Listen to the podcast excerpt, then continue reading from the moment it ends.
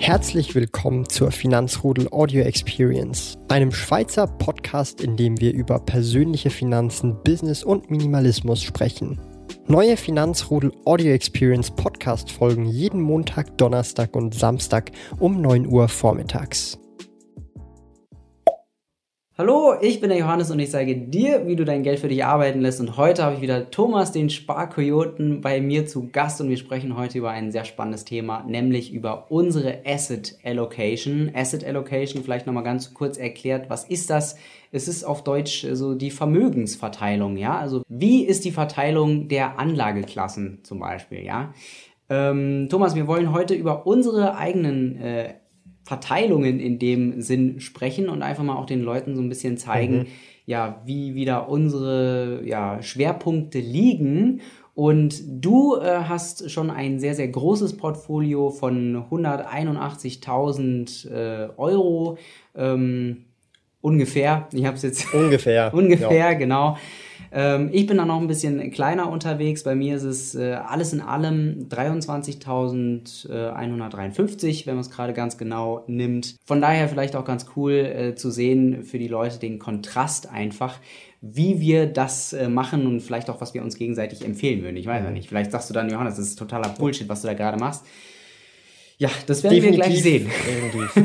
Also es ist halt wirklich auch so, und das äh, werden wir dann später noch im Video sehen, dass mit wachsendem Vermögen auch die Asset Allocation sich ändern wird. Ja. ja? Das ja. heißt, ähm, du wirst nicht von Anfang an, wenn du startest, immer dieselbe Asset Allocation, bis du mal die erste Million hast, beibehalten, sondern es wird sich im Laufe der Zeit ändern, weil du halt auch andere Prioritäten dann hast bei deiner Vermögensverteilung. Das ist tatsächlich so. Und es wird dann auch sehr interessant zu sehen, wieso ich wo, wie viel äh, ja, investiert oder drin habe, auch für dich wahrscheinlich dann auch, um zum, so ein bisschen zu sehen, was die Hintergrundgedanken sind. Ja, absolut. Ich denke, das werden wir, da werden wir gleich nochmal ganz genau drüber sprechen, wenn wir durch die einzelnen Anlageklassen mhm. durchgehen. Ich würde sagen, wir machen so ein Ping-Pong. Also ich erzähle erstmal über meine P2P-Investments, mhm. du erzählst über deine P2P-Investments, was das in deinem äh, insgesamten mhm. Portfolio einnimmt. Ja, und dann vielleicht auch gleich noch dazu, wie wir das vielleicht anders machen würden. Mhm. Ne? Genau, ja. Mhm. Also, ich äh, kann vielleicht erstmal anfangen mit meinen 23.000 Euro. Äh, Habe ich 6.714 Euro aktuell in P2P investiert. Das sind 29 Prozent.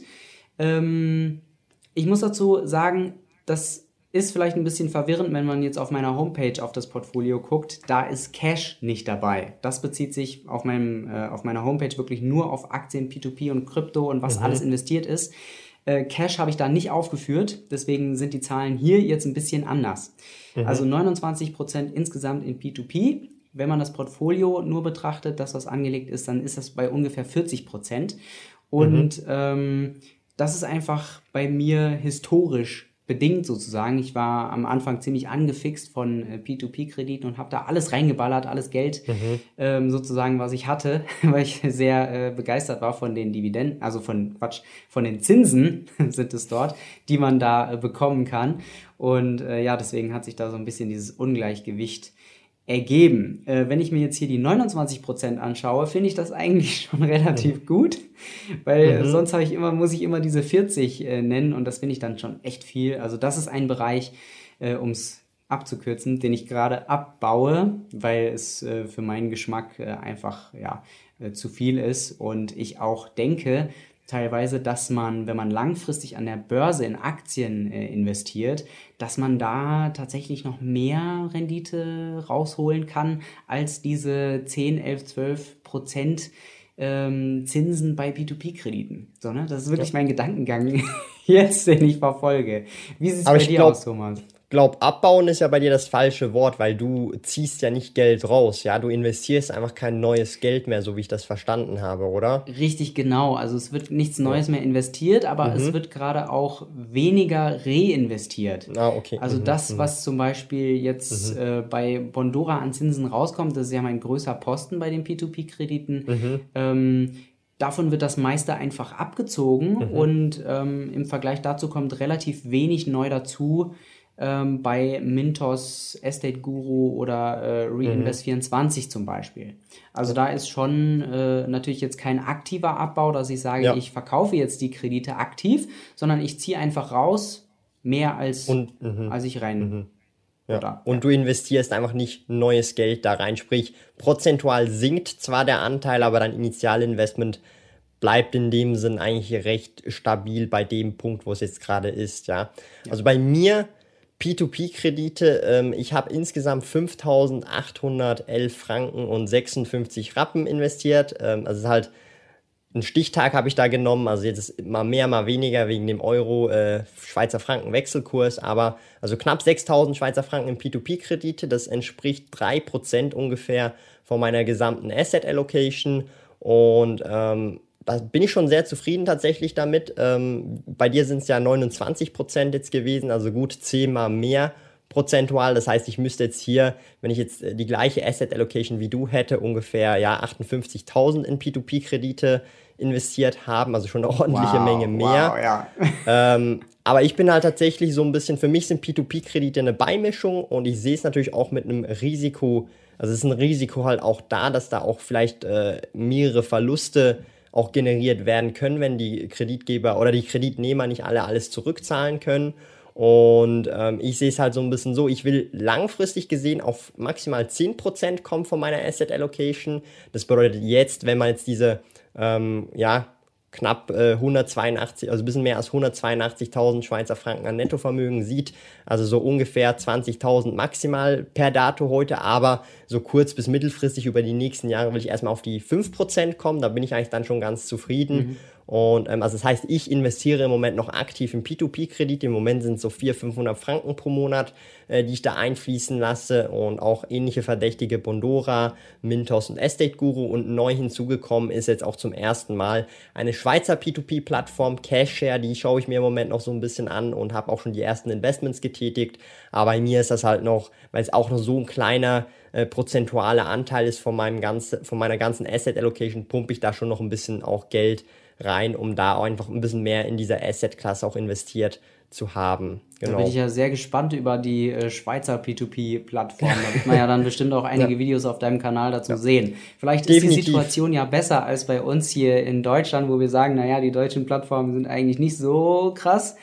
Mhm. da bin ich echt gespannt, was die an Rendite dann äh, bieten. Genau, also ich muss erst noch so ein bisschen äh, mich da noch einarbeiten und auch die ersten 1000 bis 2000 auch investiert haben, bevor ich dann da auch wirklich irgendwie was Gescheites sagen kann. Aber ich kann schon eines sagen, es funktioniert deutlich anders als die herkömmlichen Plattformen äh, und ist leider noch nie so krass automatisiert wie auch äh, andere Plattformen, ja, also besonders das Reinvestieren, aber ähm, ist dann mal für später ein Thema, aber durchaus schon interessant, sich das einfach mal so anzuschauen, was da die Unterschiede sind. Ja. Also du gerade bei 2, äh, oder knapp 3% P2P. Ungefähr 3%. Ja, 3%, 3% gerundet. Ja. Willst auf die 5 erstmal rauf und langfristig auf die 10, genau. wenn ich das richtig verstanden habe. Genau, genau. 10 ist bei mir auch so ein, so ein langfristiges äh, Ziel, wo ich ja. aber von oben erstmal runterkommen möchte. genau, das heißt, du hast, Ja, genau, genau, ja. Also aber auch 10% so langfristig gesehen ist auch für dich, äh, macht Sinn für diese Asset-Klasse, oder? Ich denke auch, ja. Genau, okay. Dann sind wir da schon, auf, schon mal auf einer Wellenlänge. Ja. Also so die 10% einfach anpeilen langfristig in den nächsten 5 bis 10 Jahren oder so. Genau, genau. Cool. 10% ist eine gute runde Zahl. Mhm. Äh, als nächstes äh, gibt es ja äh, Aktien und ETFs, in die wir investiert sind, beziehungsweise mhm. du, glaube ich, gar nicht so sehr in ETFs, ne? Du mm, eher Nein, nicht, nicht ganz. Nicht. Ich habe zwar welche, äh, da sage ich dann später noch dazu was, aber mhm. ähm, mehr Einzelaktien, deutlich mehr Einzelaktien. Mhm. Also ich habe bei mir Aktien und ETFs jetzt mal zusammengefasst. Ähm, da habe ich 8.448 Euro investiert, das sind mhm. 36,6 Prozent aktuell in meinem Portfolio. Ja. Darüber bin ich äh, ziemlich glücklich, dass das äh, mhm. äh, doch jetzt schon äh, einiges zugelegt ja. hat weil das war äh, vor ein paar Monaten, von einem Jahr, mhm. anderthalb, war es ja. noch echt im Vergleich äh, relativ wenig.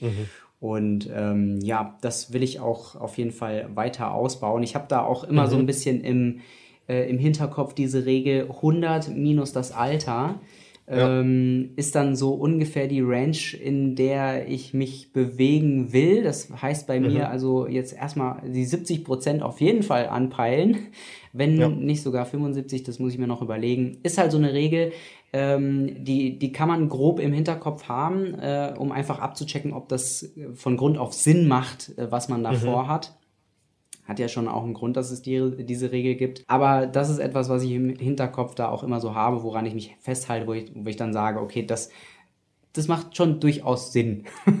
ist halt so ein Richtwert, oder? So ein ja. bisschen einfach Daumenmapie, dass man einfach so ein bisschen weiß, in welche Richtung es gehen soll und dass man im Alter vielleicht irgendwann anfangen sollte, ein bisschen umzuschichten wenigstens, dass man einfach so ein bisschen eine, eine Richtlinie hat, so plus minus, oder? Ja, Ganz genau so ist es. Und damit wäre ich eigentlich schon mit dem. Wie viel Prozent waren es nochmal bei, also bei Aktien? Ich waren 36, 36,6 Prozent mhm. habe ich da. Mhm. Also, okay. ja. also eigentlich ein Drittel, bisschen mehr als ein Drittel von deinem äh, oder von deinem Gesamt, äh, von deiner gesamten Asset Allocation ja. ist im Moment in Aktien investiert und ungefähr ein von bisschen weniger Geld, als was ich habe. P2P. Sozusagen. Okay, genau, okay, ja. cool.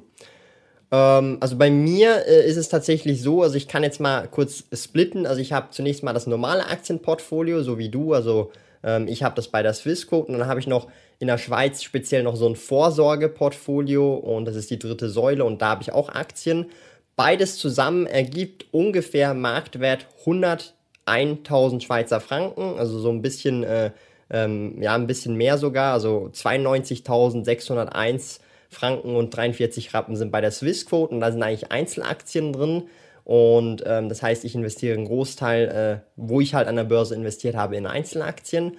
Und äh, bei der dritten Säule, also als Vorsorge, ist äh, das Geld zu 97% in ETFs investiert, ja, und da sind es dann einfach 8.527 Franken und 64 Rappen. Und diese zwei Werte zusammen geben halt insgesamt Aktieninvestments von ungefähr 101.000 Schweizer Franken. Und prozentual ist das Ganze tatsächlich 51% schwer, also gut die Hälfte meiner gesamten Asset Allocation ist in äh, Aktien oder an der Börse investiert. Und ähm, jetzt finde ich es ganz interessant, dass du gesagt hast, du willst langfristig auf 75 Prozent kommen, ja. Und ähm, da bin ich ganz ehrlich, sogar 65, äh, 75 Prozent wäre für mich persönlich schon fast zu viel, ja. Da bin ich ganz ehrlich, weil, äh, und jetzt kommt der Grund, wieso, weil wir sind ja in der Tätigkeit, wo wir ja aktiv Geld verdienen und auch ein Business schlussendlich aufbauen. Auch wenn wir im Moment noch vielleicht selbstständig sind oder halt eine One-Man-Army sind sozusagen. Aber langfristig, ja, wenn das weiter wächst und auch größer wird, ist es natürlich so, dass die Rendite, und davon hast du ja gesprochen, dass du dir mehr Rendite in den Aktieninvestments erwartest als bei den P2P-Krediten. Die Rendite bei einem eigenen Business ist nochmal viel, viel höher als bei Aktien, ja. Und jetzt kommt auch so ein bisschen der Grund, wo ich auch so ein bisschen sagen will, ich mache übrigens das gleiche wie du bei den P2P-Krediten mit Aktien auch. Sprich, ich reduziere prozentual meine Asset Allocation von meinem Aktieninvestment jeden Monat. Aber okay. ich investiere trotzdem noch zwischen also ungefähr 3.000 bis 4.000 Schweizer Franken pro Monat in den Aktienmarkt, mhm. über Einzelaktien und ETFs, über die Vorsorgesäule. Aber prozentual sinkt der Anteil mit jedem Monat, den ich weiterhin mhm. investiere, der Aktienanteil. Das heißt, mhm. in zwölf Monaten sind es nicht mehr 51 Prozent Aktienanteil von meiner Asset Allocation, sondern vielleicht nur noch 42 Prozent, ja. Aber trotzdem ist das Depot weiterhin jeden Monat gestiegen. Und das ist auch so ein Punkt vielleicht, ähm, wo ich dich vielleicht dann auch langfristig äh, auch vielleicht ein bisschen, ähm, äh, wie soll ich sagen, äh, in die Richtung äh, schieben kann, weil du dann auch siehst, hey, im eigenen Business, mit dem, was man macht, hat man eine viel höhere Rendite und das Geld, was wir eigentlich in Aktien investieren wollen, und darum ist ja die Dividendenstrategie so cool, ist ja dann langfristig für die Vorsorge gedacht, ja. Und ähm, wenn man sich so ein bisschen überlegt, wo man das Geld hinschiebt, man möchte doch klar immer vorsorgen, aber man sollte doch nicht alles Geld in die Vorsorge äh, oder in den Vorsorgetopf schieben, sondern auch viel Geld in die Tätigkeiten, die man jetzt macht und noch die nächsten 30, 40 Jahre macht, weil da der Return einfach viel, viel höher ist, ja. Das Coole und, ähm, ist ja, wir müssen gar nicht so viel in unser Business, also ich jetzt ganz besonders, ich bin ja freiberuflich und arbeite zu Hause vom Computer, meine Investments da halten sich in Grenzen. Bei dir ist noch ein bisschen mehr, du äh, machst ja auch auch, du verkaufst ja auch deine Trading Card Games und so weiter. Und da ist natürlich noch ein bisschen was anderes. Ja. Äh, aber ich habe auch gerade gedacht, ähm, dass sich das vielleicht bei dir auch wieder umkehrt. Das ist jetzt vielleicht so ein Bereich, in dem man auch erstmal ein bisschen Geld hortet, ne? weil das kommt einfach so schnell rein gerade, ähm, dass, äh, dass man vielleicht auch so ein bisschen überwältigt ist und das gar nicht alles direkt in Aktien hauen will so wieder, ne? Sondern man. Nach, man da kommen wir nachher nochmal drauf, ja. äh, wenn wir zum Cash-Bestand kommen, ja. weil ähm, da wird es dann langfristig, und das, wird, das ist ja dann auch interessant. Ähm, ich will es jetzt noch nicht zu viel vorweghauen, aber ähm, klar habe ich dieses Business, den Webshop, dazu kommen wir später noch, aber wieso ich Cash aufbaue, ist für das andere Business, für den Blog und den YouTube-Kanal. Aber eben mhm. dazu später noch. Und vielleicht mhm. werde ich dich ja auch so ein bisschen dazu animieren können und mhm. auch so ein bisschen, dass du siehst, hey, was da für Möglichkeiten mhm. sind. Ja. Und ähm, aber grundsätzlich weiterhin in Aktien investieren ist mir extrem wichtig. Und ich sag's mal so, 3.000 bis 4.000 Schweizer Franken für mich pro Monat, die ich an den Aktienmarkt investiere, ist super viel Geld, ja. Mm, das, das ist extrem viel Geld. Das stimmt. Aber auch wenn, wenn man jetzt Anteil bedenkt, ja. Genau, aber wenn man bedenkt, dass sich der Anteil reduziert, ist es halt dann, ist es trotzdem noch ultra viel Geld für mich, aber ich schaue halt trotzdem, dass ich nicht alles eben in den Aktienmarkt investiere, Klar. ja. Ich meine nur, wenn ich jetzt daran denke, dass du irgendwann, äh, weiß ich nicht, eine Million, zwei Millionen irgendwann hast und dann äh, wird der, der Aktienanteil vielleicht wieder höher sein, weil du dann, weiß ich nicht, 50, 60, 70.000 einfach so als Cash rumliegen lassen kannst, mhm. ohne dass das jetzt einen großen genau. Anteil einnimmt, weißt du? Und deswegen ja. meine ich, dass vielleicht am Ende äh, wenn es dann um die richtig großen Summen gehen sollte irgendwann, dass, äh, dass das dann, dass der Aktienanteil dann eben auch wieder wächst. Ja, weil du dann ja, sagst, was definitiv. soll ich mit dem ganzen Cash? Ich habe echt ja. so viel Cash rumliegen, äh, pack das wieder in den Aktienmarkt und ich habe trotzdem noch irgendwie ja. so viel Cash zu Hause. Oh. Und das ist eben so der Punkt mit dem wachsenden Alter und mit dem wachsenden Vermögen ändert sich die Asset Allocation. Ja, das heißt, ja, die ist nicht ja. fix in Stein gemeißelt. Das heißt, du hast dann Phasen, wo du zwar weiterhin zum Beispiel eben in Aktien investierst, aber weniger, weil du halt in anderen Phasen mehr aufbauen willst und dann zehn Jahre später bist du in einer anderen Phase, wie du jetzt gerade erklärt hast, ja, genau. und es ist wieder umgekehrt, ja. Und da muss man halt selber immer so ein bisschen rausfinden, wo ist man gerade, was will man machen und auch Input von vielen anderen Leuten halt zusammensuchen, die halt das, was du machen willst, in der Form auch schon gemacht haben und auch schon ein bisschen sehen, hey, wie läuft das, ja, und auch einfach um Rat, äh, Ratschlag halt auch fragen, ja. Das ist ja auch für viele Leute hier gerne einfach mal auch in die Kommentare schreiben, eure Situation, wie ihr das mit der Asset Allocation macht und wenn ihr da Fragen habt, ob ihr da was ändern wollt, einfach unbedingt auch reinschreiben, weil vielleicht können wir ja irgendwie äh, mit unseren Erfahrungen auch weiterhelfen, oder? Oder vielleicht habt ihr die Mega-Tipps, äh, dann lasst es uns auf genau. jeden Fall auch gerne wissen. Oder das, umgekehrt natürlich auch, weil wir nehmen gerne auch Feedback an. Aber eben, das war es jetzt so von mir von den Aktien her. Also grundsätzlich, da läuft es auch gut, genauso wie auch bei dir. Da geht es einfach stetig nach oben, weiter jeden Monat oder halt äh, regelmäßig da einfach äh, das Depot aufbauen, ob jetzt ETFs oder Einzelwerte, einfach langfristig da ähm, schön dann Dividenden absahnen, oder? Richtig, ganz genau, darum geht's. Schön Dividenden genau. absahnen. Dividendendienstag, ja. immer, immer genau. dienstags um 18 Uhr live bei Instagram. Genau. Übrigens hier Schleichwerbung. Schleichwerbung. Mit uns beiden. ähm, dann lass uns doch einfach mal zum nächsten mhm. Asset kommen. Und mhm. zwar, äh, das ist auch lustig, dass wir beide das haben, nämlich ja. Kryptowährungen. Also äh, ich hatte, ja, ja also auch ein lustiges Thema, ne? Ich hatte, ja. am Anfang hatte ich äh, Bitcoin und Ethereum. Ich habe dann, mhm. als es abgekackt ist, habe ich äh, Ethereum, äh, den, den Teil, den ich da hatte, habe ich auch in Bitcoins äh, dann umgetauscht. Und ähm, da habe ich insgesamt 1300 Euro gerade. Mhm. Ähm, das sind 5,5 Prozent im Gesamtportfolio. Da muss ich allerdings äh, sagen, das war so gar nicht direkt angepeilt oder geplant. Vielleicht schon, ja. weil ich natürlich gehofft habe, dass, dass die Kurse steigen, aber letztendlich ist vieles davon einfach wirklich durch Kursgewinne äh, zustande gekommen. Ja. Also ja. der Bitcoin-Anteil, äh, also der Bitcoin-Kurs, also mein, meine Bitcoin-Gewinne sozusagen sind 260 Prozent. Ja, ähm, ja. Da, da kann ich mich echt nicht beschweren und da sieht man natürlich schon im Portfolio, wie, was das dann für Auswirkungen hat. Dann guckst du irgendwie rein und Bitcoin macht da mit, mit 3% äh, manchmal, also hat da rumgemacht und dann guckst du wieder rein, äh, drei Tage später hast du äh, 7 oder 8% Bitcoin. Du, du, du siehst jetzt gerade nicht meinen Gesichtsausdruck, weil nachher, wenn meine Story kommt, du kennst sie wahrscheinlich auch schon. ja, ja, ich kenne sie auch schon so ein bisschen, aber ich kann es äh, mir vorstellen. Ich, ich bin ja. auch sehr gespannt, wie, wie dein Fazit ja. dazu lautet. Mhm, ja. Aber im mhm. Moment, ähm, Bitcoin, obwohl es einen relativ hohen Anteil hat, mhm. finde ich, ähm, mit, mit einer Währung allein und, und so einer relativ äh, risikobehafteten noch mhm. dazu, mit 5,5 Prozent, da ändere ich trotzdem im Moment nichts dran. Ja. Also ich habe nichts vor, äh, nicht vor, irgendwie das zu verkaufen. Ich lasse es laufen jetzt, weil ich sage mir, okay, auch wenn dieser Anteil größer wird, es sind ja Kursgewinne letztendlich, es ist jetzt nicht das mhm. Geld, ja, was ich da reingebuttert habe, was mhm. ich dann verliere, wenn der Kurs wieder sinkt, sondern ja. ich, ich schaue mir das jetzt mal an. Ich ähm, denke mir auch, dass, dass Bitcoin in Zukunft noch äh, einige Chancen haben könnte, wirklich noch mehr zuzulegen. Ich weiß nicht, ob ich da mhm. mit so einer allgemeinen Meinung dann halt mitschwimme jetzt gerade. Das kann natürlich auch sein. Aber wenn man so in die Welt schaut und sich die Vorteile einfach mhm. ähm, ansieht, welche Bevölkerungsgruppen da ähm, von profitieren, ähm, zum Beispiel jetzt Länder, wo es einfach der Wirtschaft echt nicht gut geht, dann ja. halten die sich am Bitcoin fest, weil der dann im Vergleich dazu noch relativ stabil ist und eben was wert ist. Ja, ähm, ja.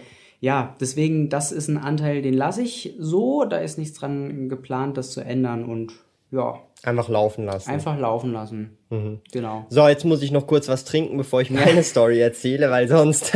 Mach das, wir können beide mal gerade was trinken.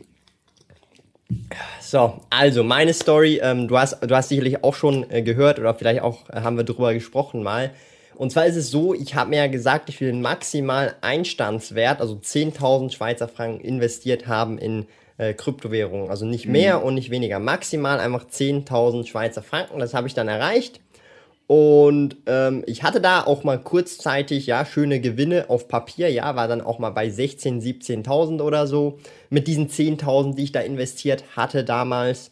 Und ähm, ja, und mittlerweile, ja, kann ich sagen, ist es ungefähr doppelt so viel wert wie deine Position, also 2788 Franken und 93 Rappen. Wow. Und da sieht man halt tatsächlich schon, also Buchverlust tatsächlich äh, für meine Krypto Investments oder Spekulationen oder wie man es auch nennen kann, ist halt über minus 7000, ja. Und ähm, jetzt kann man halt drüber streiten, das ist halt, oder man kann eben nicht drüber streiten, es ist halt eine grottige Performance, ja, ich habe da Minus ja. gemacht, weil ich halt zu einem relativ hohen Zeitpunkt tatsächlich ähm, nochmal relativ groß nachgeschossen habe. Ja? Also ich hatte am Anfang irgendwie 3500 investiert, auch schon gute Gewinne gehabt und alles und habe dann aber noch relativ nah am Hoch, also nicht ganz beim Hoch, aber nah am Hoch nochmal äh, die 6.500 da reingebuttert, um dann eben auf diese 10.000 Einstandswert zu kommen und danach, ja, lief es ein paar Monate noch gut und danach ist es halt wirklich, ja, äh, runtergekracht, alles egal welche ja. Kryptowährung und ähm, also im Moment, ich habe primär Litecoin, habe auch noch ähm, Ripple, habe auch noch Loom, also ich habe eher so ein bisschen mehr die Altcoins. Und ähm, ja, also es ist im Moment eigentlich ein, äh, ein schlechtes Investment oder eine schlechte Spekulation. Ähm, ich selber habe nichts davon verkauft. Es soll mir auch so ein bisschen eine Lehre sein und mir auch zeigen und ähm, dass ich da halt auch einfach gierig gewesen bin tatsächlich. Und ja. das hat mir auch so ein bisschen gezeigt, was ist diese Gier und wie wie, wie sieht das aus, wenn, wenn man gierig auf eben äh, das schnelle Geld ist? Und ich denke, das kann man auch schön auch ummünzen, dann auch auf Aktien, ja, wenn man dann gierig ist und dann irgendwelche risikoreicheren Unternehmen nimmt oder irgendwelche Penny Stocks, das ist dann wahrscheinlich auch ein ähnliches Gefühl. Und ich weiß jetzt auch so ein bisschen, dass eben Gier kein guter Ratgeber ist. Also es ist wirklich so ein Learning, das ich gemacht habe und ich lasse das jetzt einfach in den Kryptos drin, dass das auch für mich einfach so ein Learning ist und immer wenn ich da auf dieses Krypto Depot reinschaue und schaue, hey, was haben wir hier für einen Wert, dann weiß ich einfach genau, okay, hey, das ist mein Learning gewesen, da war ich gierig und wenn ich mich irgendwo anders in einer anderen Situation mit anderen Investments auch nochmal so fühle, dann einfach ein paar Steps zurücknehmen und dann einfach evaluieren, was man da eigentlich macht und sich dann nicht von der Gier leiten lassen. Und das ist definitiv so ein Learning und ich bin froh, dass ich das schon so früh machen konnte. Und es wird wahrscheinlich auch langfristig dann auch äh, ja, mir weiterhelfen, dass ich dann auch weniger solche Fehler nochmal mache. Ja. ja. ich sage immer lieber mit äh, relativ wenig äh, ja. solche Fehler gemacht, dann äh, mhm. später, wenn man irgendwie mehr ja. hat, dann, dass man dann schon ein bisschen was mehr genau. Äh, in der Birne hat und dann bessere Entscheidungen treffen kann. Hoffentlich, ja? Wir hoffen es.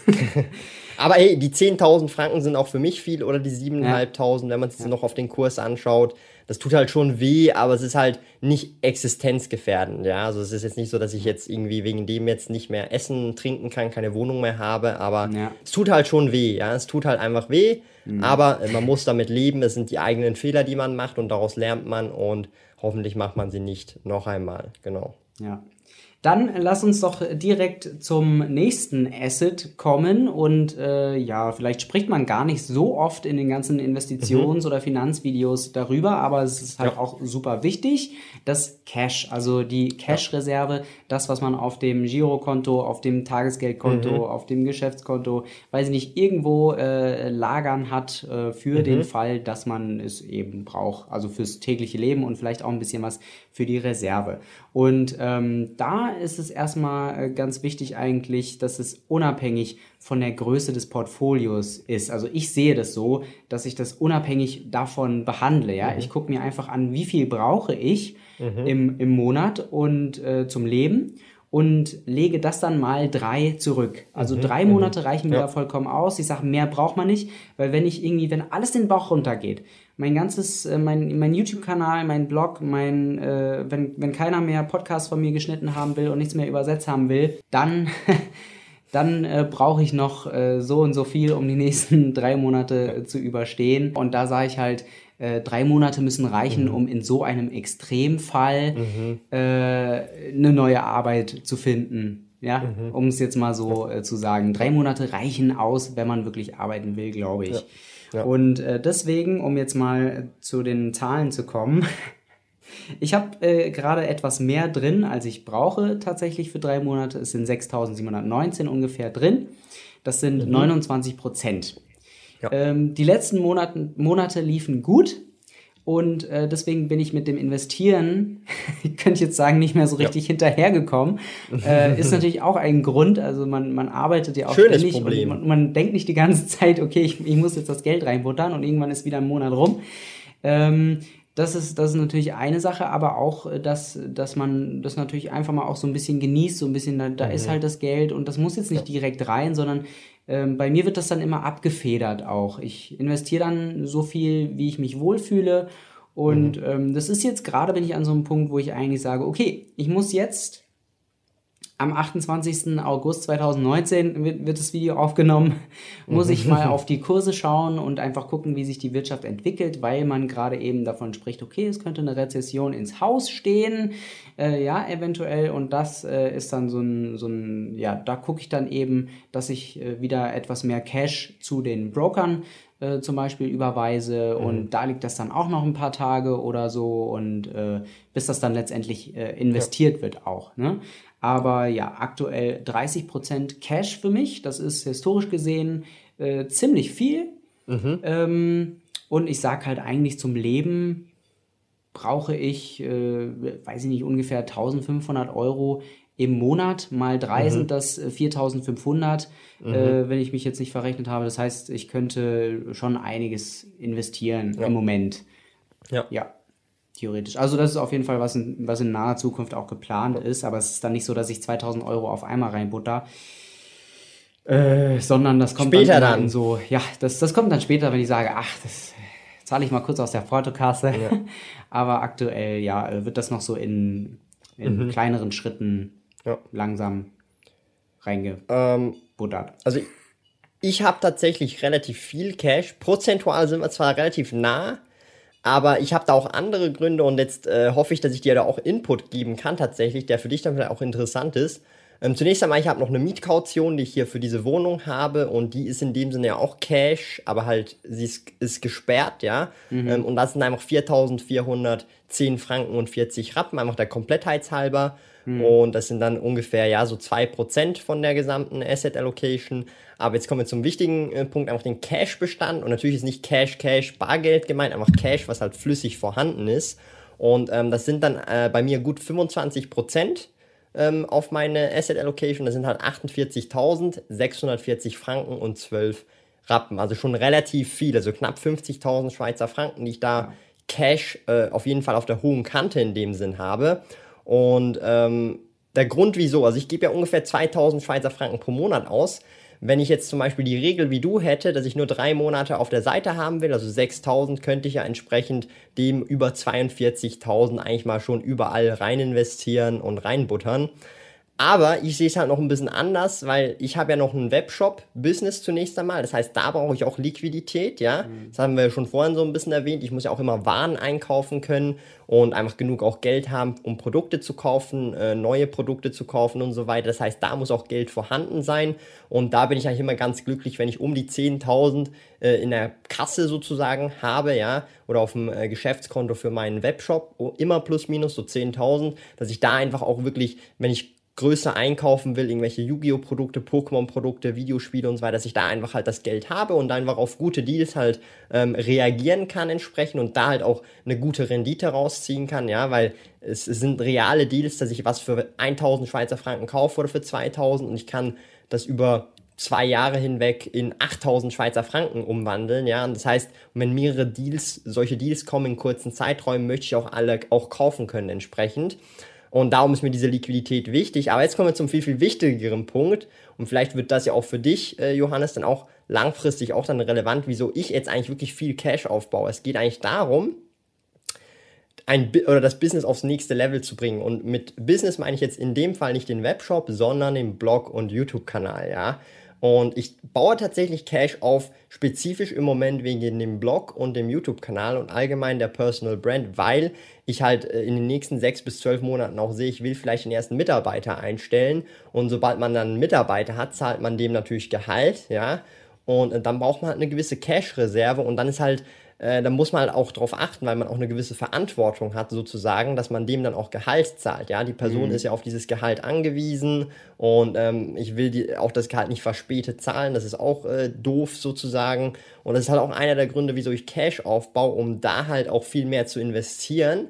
Und gleichzeitig, man kennt es ja, je mehr man auch investiert, wenn man es richtig macht, wenn man es smart macht und gescheit macht und da halt äh, schaut, ob der Return passt, dann macht man natürlich auch im Umkehrschluss wieder mehr Geld, ja das ist dann halt eben äh, so die Sache, wo ich jetzt gerade im Moment so ein bisschen ähm, damit äh, ja, zu kämpfen habe, indem ich einfach Cash aufbaue. Und darum meinte ich jetzt auch, ich investiere in dem Sinn in Anführungsstrichen nur noch 3.000 bis 4.000 Schweizer Franken in den Aktienmarkt pro Monat, aber ein Großteil, ja, von dem restlichen Cash, das reinkommt, wird natürlich auf die Seite gelegt, in, natürlich in Waren teilweise investiert, in Produkte, Pokémon-Karten, Yu-Gi-Oh! Karten und so weiter, aber natürlich auch viel genutzt, um eben diesen Cash oder dieses Cash-Polster aufzubauen, um da entsprechend dann auch einen Puffer zu haben, wenn es dann mal auch ein bisschen schlechtere Monate gibt, dass man dann da auch noch problemlos Gehalt zahlen kann, ja. Und ähm, das ist halt so ein Punkt, wo man sich dann einfach noch ein bisschen mehr auf Sicherheit setzt und dann eben drei Monate Puffer einfach deutlich zu wenig sind, ja.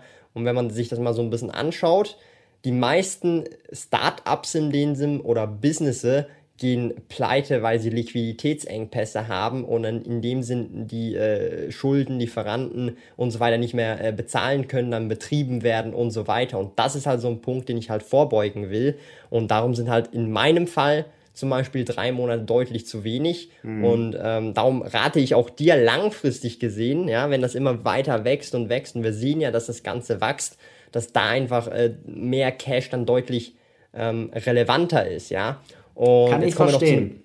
Einem, kommen wir aber noch zu einem zweiten Punkt, und der ist noch viel, viel interessanter. Und zwar ist es so, wenn du einen bestimmten Cash-Bestand tatsächlich hast, ja, dann ist es auch viel einfacher, neue Projekte zu starten, weil du dir dann sagen kannst, zum Beispiel, ich will jetzt eine neue GmbH starten, ein Joint Venture mit jemand anderem und du müsstest dir jetzt erstmal diese, dieses Stammkapital von 20.000 nochmal ansparen, ja. Mhm. Aber wenn du dann zum Beispiel, sagen wir mal, 100.000 ähm, einfach schon mal Cash auf der hohen Kante hast, weil du einfach diese Liquidität willst und jetzt willst du ein Business, ein neues Business starten oder so ein neues Joint Venture als GmbH und du musst jetzt das Stammkapital aufbringen, dann holst du von diesen 100.000 schnell 20.000 rüber und äh, machst einfach eine neue GmbH auf, ja. Und das ist dann das, was sehr interessant ist, wo ich auch sehr interessant gefunden habe, dass der Kolja, ja, der hat auch extrem viel Cash und das sind dann eben auch die Gründe, die er dann auch sagt, ja, dass man halt viel flexibler ist, vor allem ähm, wenn man halt eben auch neue Projekte starten will oder im eigenen Projekt einfach nochmal aufs nächste Level gehen will. Diese Liquidität sollte einfach da sein. Und darum hoffe ich, dass du da vielleicht auch äh, dich da so ein bisschen inspirieren lässt und vielleicht dann auf sechs Monate oder so äh, hochgehst, ja, anstatt drei Monate und da dann vielleicht auch langfristig mehr Flexibilität dann auch aufnehmen, aufnehmen kannst dadurch. Ja, also ähm. ich, ich, ich verstehe das, aber hier sieht man sehr schön, äh, dass wir uns da noch in ganz anderen Sphären äh, befinden. Da denke ich gerade noch absolut gar nicht daran, irgendjemanden mir einzustellen, äh, der mir irgendwie am, am Blog oder am YouTube-Kanal mhm. mitarbeitet. Das ist, äh, das ist unvorstellbar. Ich habe das, das absolut, abso absolut nicht vor äh, im Moment. Deswegen ähm, ja, bin ich eher so der, der radikalere mhm. Invest Investor in Aktien sozusagen und sage halt, okay, mit dem wenigeren äh, Kapital, mhm. und das ist dann vielleicht auch was für die, für die Zuschauer spannend ist, ne? Weil ich habe deutlich weniger äh, sozusagen als jetzt äh, der Thomas und sage halt, okay, mit dem wenigen, mhm. für manche ist das ja auch schon viel, mit das dem wenigen, viel. was ich habe. Ja, ja, ich weiß. Aber im Vergleich. Wir müssen ja immer im Vergleich ja, sehen. Ja, ja. Und ähm, mit dem, was ich jetzt habe, sehe ich es eher so, dass ich sage, okay, ich gehe jetzt mehr oder weniger all in äh, mhm. Aktien und andere Werte, die mir eben Cashflow bringen. Mhm. Ja. Mhm. Äh, und denke weniger an irgendwelche Mitarbeiter. Wenn ich dann, ja. wenn ich dann daran denke und ich habe jetzt den Input, äh, danke dafür, vielleicht äh, kommt dann irgendwann im mhm. Gehirn das an, dass ich Mitarbeiter brauche. Im Moment kann ich es mir absolut nicht vorstellen. ähm, deswegen sehe ich im Moment für mich noch mehr Sinn darin, das Geld an die Börse arbeiten zu schicken. Ja? Definitiv. Also ja. das ist ja, das ist ja sowieso, dass grundsätzlich das Geld an sich ja arbeiten sollte, außer es hat eben so einen bestimmten Zweck, dass du ja, halt äh, eben aufbaust, weil du irgendwann dann Mitarbeiter haben willst oder sonst irgendwas. Ja, also es muss immer begründet sein, wieso du so viel Cash hast, ja. ja. Weil ansonsten arbeitet es lieber irgendwo, wo es halt noch mehr, also Geld, noch mehr Geld generiert schlussendlich, ja. Mhm. Und das ist halt schon so eine sehr, äh, ja, eine wichtige Sache grundsätzlich, dass man da einfach ähm, für sich dann eben auch selber schaut auf die Situation, ist halt auch immer wichtig, weil ähm, zum Beispiel für eben, für dich macht es im Moment noch weniger Sinn, aber dann vielleicht langfristig wieder mehr Sinn. Und für einen Angestellten vielleicht, der äh, Beamter ist und ganz klar weiß, ich will jetzt eigentlich die ganze Zeit in dem Beruf sein, wo ich sein will, ja, ähm, dann ist es vielleicht dann ist auch so, dass er komplett in Aktien reingeht und eigentlich nur diese drei Monate oder sechs Monate hat und einfach das ganze Gehalt, was übrig bleibt, immer jeden Monat reinbuttert in den Aktienmarkt. Das gibt's ja auch, ja. ja. Und ähm, da muss man halt einfach immer sehr individuell auf die Situation schauen.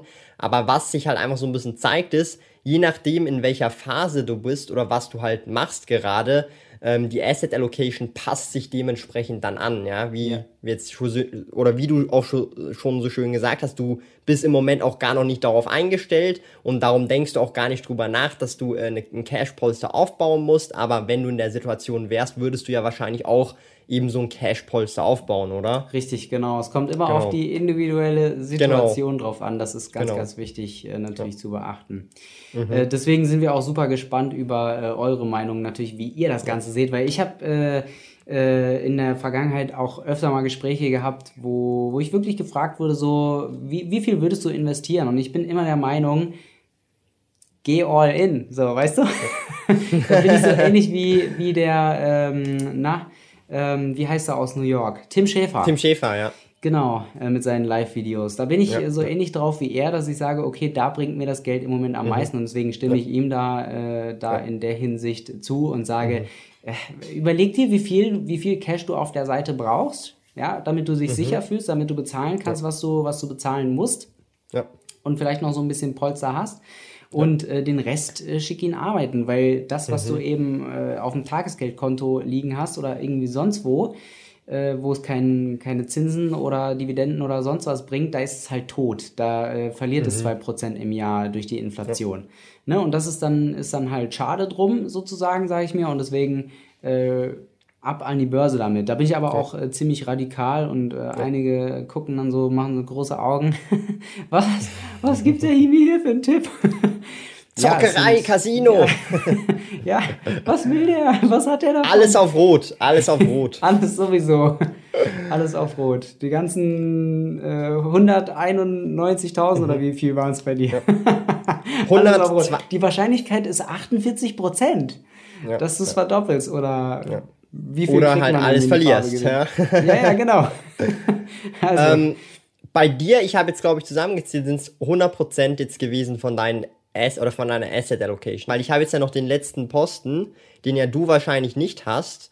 Und dann geht das Ping-Pong so. ja nicht, weil ich noch ein Warenlager habe. Richtig, das musst du sozusagen äh, alleine genau, noch machen. Ab, das genau, noch abrunden und sagen, kurz äh, anschneiden, dass die Leute einfach sehen, okay, hey, das, da, sonst, sonst fehlen da noch irgendwie 35.000 ja. oder ja. so. Ja. Ähm, also das Business-Warenlager, also um es kurz zu fassen, sind halt wirklich physische Produkte. Ich mache ja kein Dropshipping, das ist alles wirklich, äh, einfach wirklich physisch irgendwo vorhanden, in, in, in meinem alten Kinderzimmer, bei meinen Eltern, auf dem Dachboden und so weiter, im Keller. Und ähm, das sind ungefähr 35.000 Schweizer Franken Einkaufspreis, ja, Einkaufswert. Und ähm, da habe ich eine Fehlerquote von 10 bis 10 Prozent äh, nach oben oder nach unten, weil ich immer nur Ende des Jahres bei der Inventur exakt weiß, wie viel das ist. Also das heißt äh, plus minus 35.000. Und gegenüber all diesen Assets, die zusammen 197.000 780 Schweizer Franken und 8 Rappen stehen, stehen noch äh, ein Privatkredit, den ich aufgenommen habe vor ungefähr einem Jahr gegenüber und da habe ich schon einiges zurückgezahlt. Da sind jetzt noch 14.800 Schweizer Franken offen, äh, die ich da immer noch zahlen äh, muss jeden Monat. Äh, 400 Schweizer Franken, die ich da zurückzahle. Und das ergibt dann eben schlussendlich dieses Nettovermögen von diesen 182.980 Franken und 8 Rappen. Also der Johannes wird das sicher einblenden, ja, weil die Leute ja. hier, genau, die Johannes wird das sicherlich einblenden, weil sonst äh, müsst ihr das selber erstmal aufschreiben, bevor ihr verstanden habt, was ich da gesagt habe. Ich blende es ähm, euch Aber ein. es ist halt wirklich, man muss langfristig dranbleiben und das wissen wir ja beide ja auch. Und ich habe halt einfach den Vorteil, das muss man halt ehrlich auch zugeben, ich bin, habe in der Schweiz gestartet, da ist halt allgemein die Beträge sind deutlich höher, ja, als in Deutschland. Das ist einfach so. Und wenn man das jetzt halt vielleicht nach unten bricht, ist, wäre es, wenn ich jetzt in Deutschland aufgewachsen wäre, dort geboren wäre, deutlich weniger, ja, weil da halt ähm, schon eine Diskrepanz herrscht, auch was absolute Zahlen angeht, was man sparen kann und so weiter. Und das sollte man auch immer unbedingt be beachten, ja, und nicht einfach, weil 182.000 Schweizer Franken sind hier in der Schweiz Kaufkraft weniger wert als in Deutschland, ja. Und ähm, das ist halt wichtig, dass man das noch an dieser Stelle erwähnt. Dann äh, ja. wären wir auch durch mit meiner Asset Allocation. Ja, und damit äh, sind wir komplett durch mit allen Asset Allocations. Genau. Vielleicht äh, zusammengefasst, was können die Zuschauer, was könnt ihr davon mitnehmen? Also ich habe mir jetzt äh, zum Beispiel aufgeschrieben, ähm, dass ich als äh, ja mit, mit weniger Kapital sozusagen ähm, etwas radikaler an die Sache rangehe und mehr einfach investiere. Thomas hat mehr den Business-Aspekt schon im Hinterkopf und sagt, okay, vielleicht möchte ich Mitarbeiter mhm. einstellen und hat natürlich auch sein Warenlager Lager. Das heißt, äh, da steckt deutlich mehr Kapital im Business als bei mir zum Beispiel, wo ich sage, ich möchte eigentlich nur äh, das zurücklegen, was ich für drei Monate brauche. So, äh, schreibt uns gerne mal eure Asset Allocation unten in die Kommentare. Ihr müsst ja nicht genau die genauen Zahlen nennen. In Deutschland ist das ja immer so mit, mit den Finanzen, ist man dann so ein bisschen ne, ist man nicht so öffentlich. Also vielleicht die Prozentzahlen, ähm, um da, damit wir uns einfach so ein bisschen austauschen können. Vielleicht habt ihr Tipps für uns. Ähm, wir haben, vielleicht haben wir oder Thomas Tipps für euch. Mhm. Ähm, da sind wir auf jeden Fall sehr gespannt, weil Asset Allocation natürlich ein sehr, sehr spannendes Thema. Wie mhm. sind die eigenen Anlagen so verteilt? Ich fand, es war ein ziemlich spannendes Video heute, da so mal Einblick zu bekommen, auch in deine Asset Allocation mhm. mit deinem großen Kapital und äh, wie, wie sich das einfach so entwickeln kann. Ja, also man sieht ja hier schon bei uns verschiedene Entwicklungsstufen und ähm, ich denke, äh, langfristig ähm, mhm. ist das auf jeden Fall verständlich, was du ja. machst, einfach mehr Cash auch zu haben äh, auf die Seite zu legen, um das Business voranzutreiben. Damit würde ich sagen, ja. sind wir eigentlich durch. Ich danke euch fürs Zuschauen. Thomas, noch ganz, ganz abschließende Worte? Abschließende letzte Worte von abschließende mir. Letzte Worte. Ähm, alle, die bis hierher geschaut haben, einfach mal in die Kommentare reinschreiben. Hashtag Dividendendienstag, immer 18 Uhr findet ihr uns beide, mich und den Johannes am Start. Und dann würde ich sagen, schließen wir für heute ab. Tschüss, so Leute. So machen wir das. Danke fürs Zuschauen, bis zum nächsten Mal. Ciao. Lieben Dank fürs Zuhören. Neue Finanzrudel Audio Experience Podcast folgen jeden Montag, Donnerstag und Samstag um 9 Uhr vormittags. Trete außerdem dem exklusiven Finanzrudel Community Club bei finanzrudel.ch/club und tausche dich mit tausenden Gleichgesinnten in der Finanzrudel Community aus. Mehr über mich und meine Reise erfährst du auf meinem Blog www.sparkoyote.ch.